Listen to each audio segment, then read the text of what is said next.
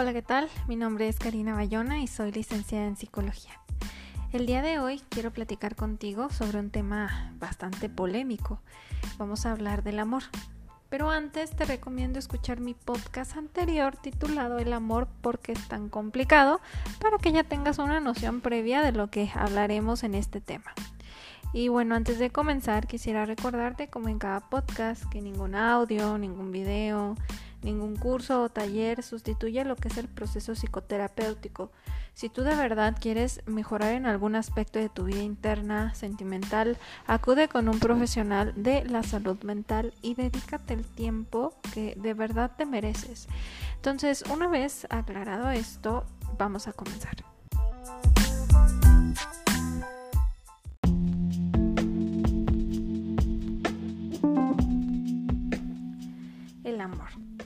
Es algo que socialmente mm, nos hacen ver que es algo idealizado, que toda experiencia amorosa que debemos de tener pues debe ser completamente placentera, siempre unidos a la pareja, pegados, sin problemas o sin dificultades, que debería de ser todo como dicen color de rosa.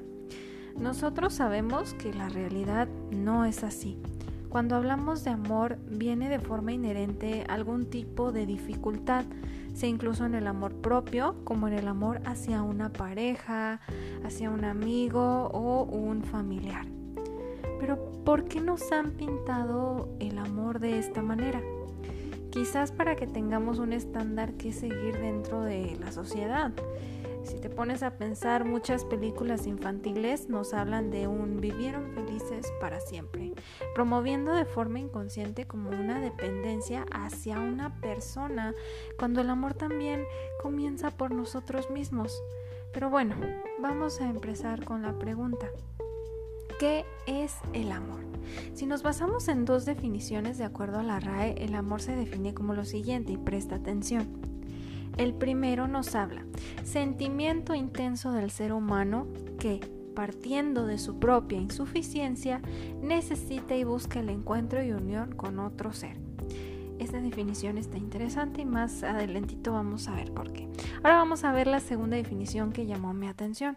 Esta dice, sentimiento de afecto, inclinación y entrega a alguien o a algo. Entonces, estas dos definiciones llamaron mi atención. La primera, ¿por qué? Porque habla de la insuficiencia del ser humano ante esta cuestión. ¿La insuficiencia acaso de amarse a uno mismo? ¿A eso se refiere? ¿O es realmente necesario amar a otros sin amarnos primero nosotros? Esta pregunta es muy común ahorita en sociedad y, eh, perdón, hoy en día. Entonces, ¿Qué tenemos que tener en claro? Que no podemos amar a alguien sin siquiera nosotros conocer el amor propio. Eso es una base. Y si nos vamos, por ejemplo, eh, la segunda definición me parece un poco más acertada en cuanto a lo que este podcast se quiere dirigir. Es decir, eh, es un sentimiento de afecto hacia alguien o hacia algo.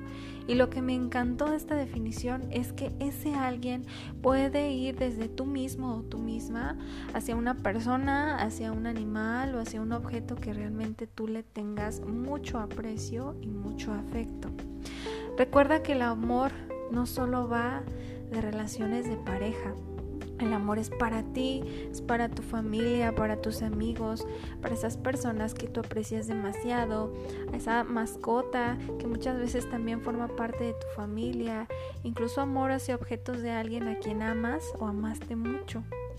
Quisiera retomar en este podcast eh, unas palabras de un psicoanalista llamado Eric Fromm, quien tiene un libro sobre el amor que te recomiendo muchísimo leer. El libro se llama El arte de amar. Y la pregunta con la cual él inicia su libro es de si amar es un arte o es solo un sentimiento placentero que se da por mera casualidad al encontrarse con alguien.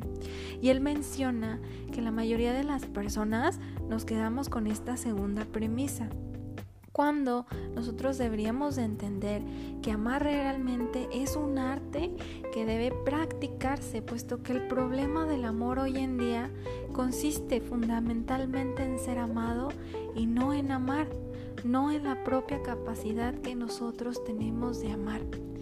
Nosotros queremos amor a toda costa de las personas que son importantes para nosotros, pero ¿qué tanto amor estamos nosotros profesando?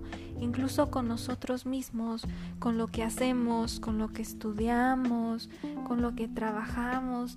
¿Realmente amamos o realmente amas lo que tú haces día con día? No me malentiendan, no quiero que esto parezca un discurso de un falso positivismo donde te dicen que pase lo que pase, tú siempre debes de estar bien y amar a todos. Pero sí quiero que el mensaje que se transmita hoy a través de este podcast es que lo que tú hagas día con día, debes amarlo, debes de disfrutarlo para que vivas y no sobrevivas en tu vida. Si nos dirigimos concretamente eh, al amar en cuanto a relaciones amorosas, dice Fromm que la gente cree que amar es sencillo y lo difícil es encontrar un objeto apropiado para amar. Creemos que tenemos todo para darle a una persona, pero que no llega él o la indicada para poder empezar a amar y eso llega a frustrar a muchísima gente. Hay hombres y mujeres buscando a esa persona a la cual entregarle todo, sintiéndose tan vacíos, tan solos, solo porque ese otro no está. Personas que sienten que no son valiosas porque no hay alguien a quien poder verbalizarle todo lo bueno y todo lo bonito que ellos sienten. Es aquí donde viene la importancia del amor propio en la cual he hecho énfasis durante este podcast. El saber valorarte como individuo, porque si buscas a una persona que te complete, entre comillas, solo alimentamos esta parte de, no sentirnos completos con nosotros mismos. Entonces debes de saber valorarte como individuo, darte tu valor, que esté alguien o no contigo en el plano sentimental, tú vales muchísimo. From nos habla de distintos tipos de amor y aquí hay que poner muchísima atención. El amor infantil, el amor inmaduro, y el amor maduro. Me gustaría que pusieras especial atención en ellos para que puedas ver el amor desde otro punto de vista, eh, desde otro punto eh, que generalmente la sociedad nos, no, no nos lo pone porque pues el amor debe de ser algo idealizado, ¿no? Entonces pon atención. Mira, dice, el amor infantil dice que sigue el principio amo porque me aman. ¿Qué significa esto? ¿O por qué es infantil? Bueno, se le considera amor infantil porque la premisa es como si tú dijeras, eh, si tú no me das, yo no te doy. Si tú no me ofreces, entonces yo no te voy a ofrecer nada a cambio. Es como el ojo por ojo y diente por diente. Nosotros sabemos que esa premisa es muy infantil a nivel afectivo y a nivel madurativo en cuestión de lo emocional. Ahora vámonos con el amor maduro. Dice, el amor maduro obedece al principio, me aman porque amo. Entonces esto es maduro, ¿por qué? Porque quiere decir que yo amo genuinamente a una persona por quien sea esa persona, por cómo es conmigo, por cómo es como los demás. O sea, el amor es genuino, es sincero, por eso se le considera amor maduro. Ahora, dice, el amor inmaduro dice, te amo porque te necesito. ¿Qué significa esto? Que el otro se está convirtiendo meramente en un objeto que tienes que tener para que te complete. Sí, es como decir, tú vas a ser mío. Eso es completamente inmaduro porque estás cosificando a una persona. Una persona no puede ser tuya, una persona no puede ser de tu propiedad y sobre todo no debes ni, ni sería lo sano el cosificar a una persona. Ahora, ¿qué nos dice el amor maduro? El amor maduro dice, te necesito porque te amo. Hay un amor real aquí, es decir, no hay una cosificación en el otro, no estás convirtiendo al otro en un objeto que, que, necesites tener dentro de tu propiedad o dentro colección, entre comillas, para sentir que tú amas o que te están amando. ¿sí? Ese es el amor maduro. Te necesito porque te amo. ¿Por qué? Porque no te estoy cosificando, no te estoy viendo como mi propiedad, te estoy viendo como otra persona a la cual yo le estoy depositando completamente mi amor y mi cariño. Creo que con esta explicación en teoría debería ser un poco más fácil que tú como persona puedas analizar realmente de qué manera estás viviendo y viendo el amor. Si lo estás viendo de una forma, como nos enseñan en la sociedad, de una forma idealizada, donde inevitablemente te vas a convertir en víctima por todo lo que la otra persona puede o no puede hacer, o lo vas a ver de una manera real, con sus altas y con sus bajas, pero sobre todo que seas objetivo y sincero contigo mismo o contigo misma. Una cosa, y, esto te tiene que quedar bien claro, una cosa es lo que dice la sociedad y otra es lo que tú estás viviendo.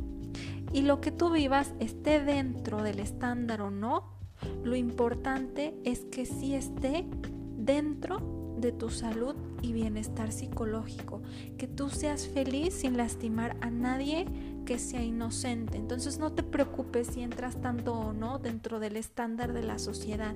Mientras tú estés sano y no lastimes a nadie, eso es lo importante. Y bueno, este podcast es muy cortito, pero quisiera que fuera también muy conciso. Quisiera finalizar nuevamente con una frase de este psicoanalista Eric Fromm me parece muy importante. Él dice, la paradoja del amor es ser uno mismo sin dejar de ser dos. ¿Qué quiere decir esto? Que seas tú uno con tu pareja, pero sin dejar la individualidad de cada uno. Recuerda, no confundas el amor con la dependencia. Poner a alguien más primero que a ti no demuestra amor, demuestra dependencia. Es por eso que tú debes de estar bien primero y dar sano, eh, dar algo sano a alguien más. Recuerda que si tú pones a alguien más primero que a ti, te estás olvidando, te estás dejando de lado. Y si tú no estás bien, si tú no eres tu prioridad, ¿qué es lo que le vas a ofrecer a otra persona? ¿Realmente le vas a ofrecer algo sano? Cuestiona realmente eso. Por eso te digo, poner a alguien más primero que a ti no demuestra amor, demuestra dependencia.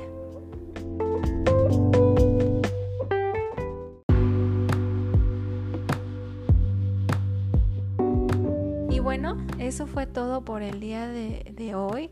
Espero que esta información haya sido de ayuda, que te deje reflexionando algo en cuestión de cómo estás viviendo el amor, de cómo lo estás viendo para ti, qué significa.